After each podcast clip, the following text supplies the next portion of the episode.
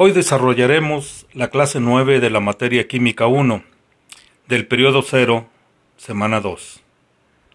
El tema a comentar, estados de agregación de la materia. Los estados que analizaremos en esta clase son el estado sólido y el estado gaseoso. Antes citaremos que la materia es todo aquello que nos rodea, todo aquello que ocupa un lugar en el espacio, todo cuanto vemos. Hay muchas cosas que no alcanzamos a percibir, pero también son materia. El ejemplo son los gases. El aire no es visible, pero es materia. Toda la materia se compone de átomos. Los átomos, a su vez, tienen protones, electrones y neutrones. Los protones son de signo positivo, los electrones signo negativo. Todo está conformado por materia, incluso nosotros. Por lo tanto, no confundamos que todos somos iguales. Sí somos materia. Una mesa es materia, un refrigerador es materia, el horno de microondas es materia, el aire es materia, el pasto es materia, los árboles es materia, nosotros somos materia. Pero hay una cosa que se denomina características. Somos materia, pero de diferentes características. Incluso el ser humano tenemos diferentes características.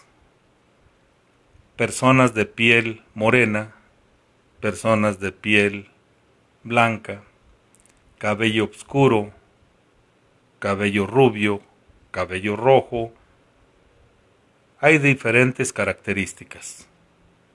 El hombre, sus características, la mujer, sus características, y así sucesivamente. Nos abocaremos primero para el estado sólido. Citaremos que es uno de los cuatro estados de agregación de la materia, conocidos y observables. El, todo materia que es sólida tiene características de resistencia. También trata de oponerse a un cambio en su forma, en su volumen. Todas sus partículas se encuentran juntas y muy ordenadas.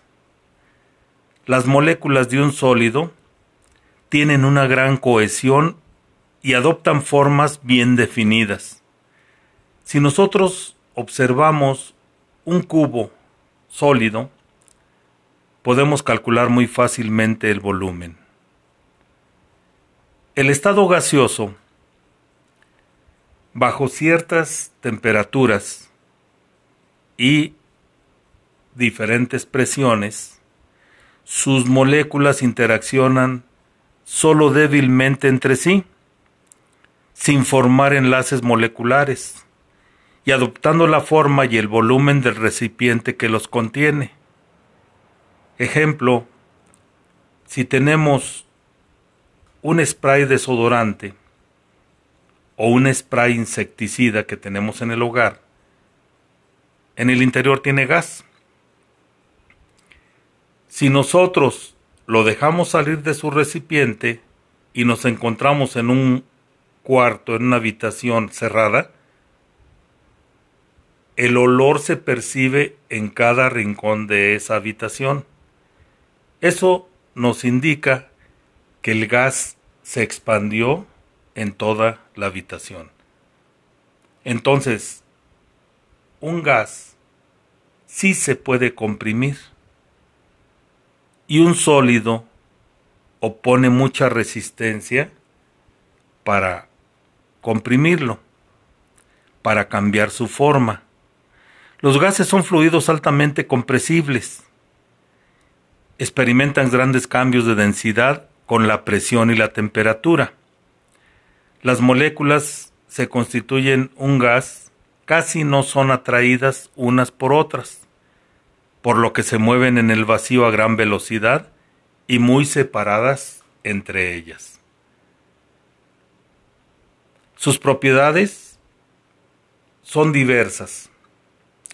Las vamos a analizar más profundamente cuando nosotros enfrentemos a partir del bloque 1. Debido a que existen enormes espacios vacíos entre las moléculas de un gas, se puede comprimir muy fácilmente hay bastante espacio entre cada molécula, lo que no sucede en un sólido. Los sólidos se encuentran muy juntos y muy ordenados.